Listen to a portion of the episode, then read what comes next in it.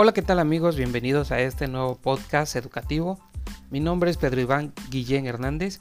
Hoy es domingo 16 de enero del 2022 y es un gran placer estar con ustedes el día de hoy con un tema muy interesante del doctorado en educación de la Universidad IEXPRO. Hoy hablaremos de filosofía de las ciencias sociales, desarrollo, enfoque y compromisos ontológicos del documento del autor Álvaro Armijo Torres de la Universidad de Santiago de Chile. Comentaremos sobre las diferencias entre la filosofía de las ciencias positivista y pospositivista, del naturalismo, del pragmatismo, del pluralismo y además veremos también el realismo científico en la filosofía de las ciencias sociales. Acompáñame a escuchar esta interesante reflexión. Bienvenidos todos. Para iniciar, hablaremos de las diferencias entre la filosofía de las ciencias positivista y pospositivista. Recordemos que el positivismo es una corriente de ideas que se promulga al principio de que el único conocimiento auténtico es aquel que se basa en el conocimiento científico. Es decir, que el único conocimiento que es válido es aquel que ha seguido un método científico, este método científico fue creado por Augusto Comte, quien es considerado el padre de este movimiento y por lo tanto hoy lo conocemos como el método científico. Hoy en día, este movimiento o esta filosofía se basa en el principio de la ilustración, que busca remover de las tinieblas de la ignorancia que hay en la humanidad a través de la razón y del conocimiento. Los positivistas critican cualquier tipo de disciplina que no se base en este método y las cataloga como pseudociencias. Mientras la filosofía de las ciencias positivistas considera que el principal rol de las teorías científicas es producir una teoría única que explique todo, la filosofía pospositivista dice que con frecuencia observamos disciplinas que no posean una teoría única o uniforme, sino que son una variedad de modelos y experimentos o herramientas diversas. Los positivistas tenían una independencia entre lo que era el investigador y las personas o el objeto de investigación, mientras que el pospositivismo acota que dentro de sus teorías los antecedentes, el conocimiento, los supuestos y los valores están implícitos dentro de las personas que realizan la investigación y estos pueden influir en los criterios. Es decir, que el pospositivismo busca disminuir o eliminar cualquier tipo de sesgo que pudiera influir en el fin o en la conclusión del investigador. El positivista enfatiza en métodos cuantitativos, mientras que el postpositivista considera tanto los métodos cuantitativos como los cualitativos, que estos son necesarios para el fin de la investigación. Cuando hablamos de los métodos cuantitativos, obviamente nos referimos a aquellos datos numéricos recolectados a través de diferentes técnicas, mientras que cuando hablamos de métodos cualitativos, nos referimos a las clasificaciones o valoraciones que tienen las cualidades o aspectos de las diferentes cosas o fenómenos que son estudiados. Entonces, tenemos claro la idea de qué es el positivismo y qué es el pospositivismo. Retomando que el positivismo es la base del método científico y vino con una serie de ideas bastante buenas que nos han consolidado el método que ahora conocemos como método científico. Sin embargo, el pospositivismo busca también eliminar sesgos que pudieran doblar la visión del investigador durante el proceso investigativo. Interesante, ¿verdad? Ahora veremos y hablaremos sobre el naturalismo, que también tiene mucho que ver con estas filosofías de las ciencias. ¿Qué es la idea central del naturalismo? Pues bueno, este implica un compromiso o actitud respecto a la investigación filosófica, según las cuales existe una continuidad entre la filosofía y la ciencia, en el sentido que ambas buscan fines similares y potencialmente utilizan los mismos métodos. Son dos las tesis o interpretaciones que han surgido a partir de dicha idea central. El naturalismo ontológico, a partir del cual se desarrolla una idea de que el único tipo de realidad que existe es la realidad natural. Esto lo dice Livingstone Smith en el 2017. Pero también existe el naturalismo metodológico, cuya idea principal es que la mejor forma de comprender los fenómenos del mundo es mediante la investigación científica tomando el principio de la continuidad entre la filosofía y la ciencia. Esto nos lo menciona Kincaid en el 96.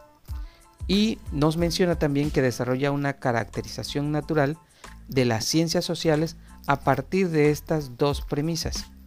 Una, que existe un carácter especial de la realidad social que haga imposible su estudio científico. Y dos, que no existe un carácter especial de la filosofía que haga independiente esta filosofía de las ciencias. Para tal caso, los filósofos deben de ser capaces de mostrar que en algún sentido los argumentos que tienen y sostienen esta discusión entre el tipo de realidad estudiada y las ciencias naturales o abordada por las ciencias sociales no sostienen o tienen alguna debilidad. De manera similar al naturalismo, otras dos posturas filosóficas que han contribuido al avance de la actual filosofía de las ciencias sociales son el pragmatismo y el pluralismo. Hablando del pragmatismo, mencionemos que su concepción se basa en que solo es verdadero aquello que funciona enfocado así en el mundo real y objetivo. El pragmatismo consiste en reducir lo verdadero a lo útil, negando el conocimiento teórico en diversos grados.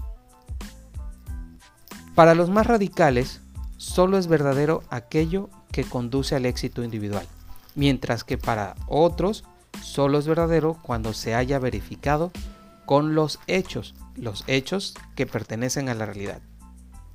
En general, para las diversas formas del pragmatismo, la verdad se radica en la utilidad y en el éxito, por tanto, todos los conocimientos prácticos sirven de algo y es posible de realizarse.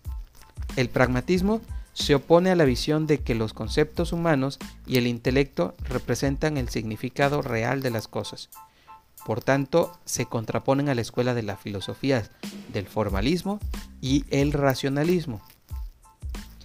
También el pragmatismo sostiene que sólo el debate entre el organismo dotados de inteligencia y el ambiente que los rodea es cuando los datos adquieren significado.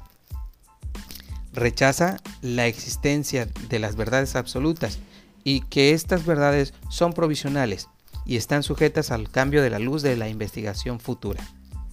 Básicamente, se puede decir que ya el pragmatismo se basa en el establecer el significado de las cosas a través de las consecuencias, que se basan en prejuicios que son posteriores y evitan los prejuicios.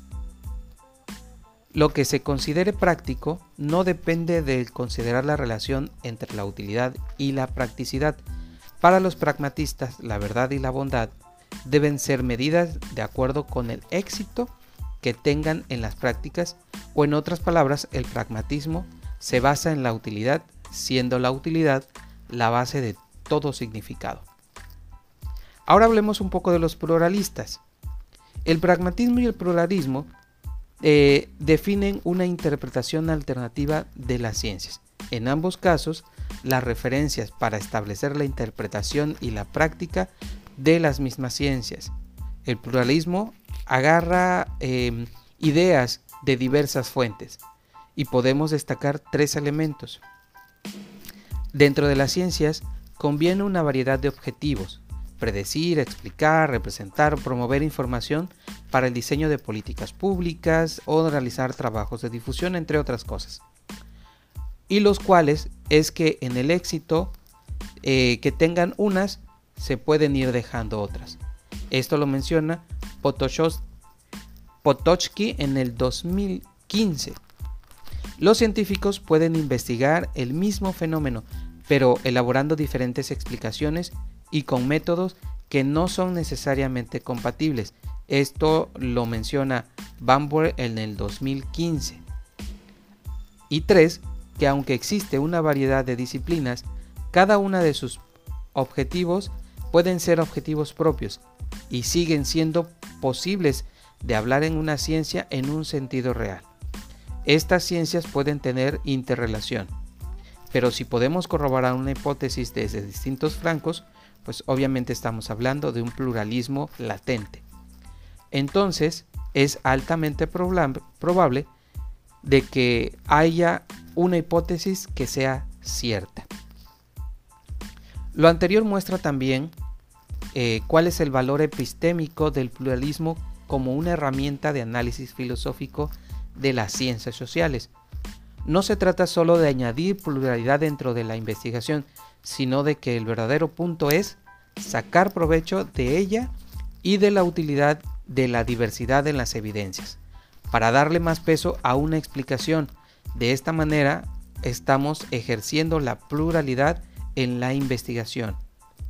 En la filosofía de las ciencias, el realismo científico consiste en un compromiso con la verdad del conocimiento científico, considerando tres niveles de análisis, metafísico, meta eh, epistémico y semántico. Dentro del metafísico existe una realidad investigativa de las ciencias, independientemente de los seres humanos.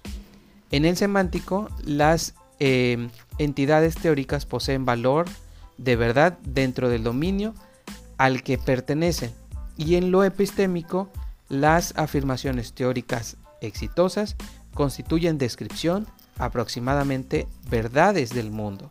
Esto lo menciona eh, Espillos en 1999 y Chakabarsky en el 2017. Pero hasta aquí vamos a dejar nuestro podcast del día de hoy para continuar en una siguiente ocasión. Espero que les haya gustado y nos vemos en un próximo capítulo. Excelente día.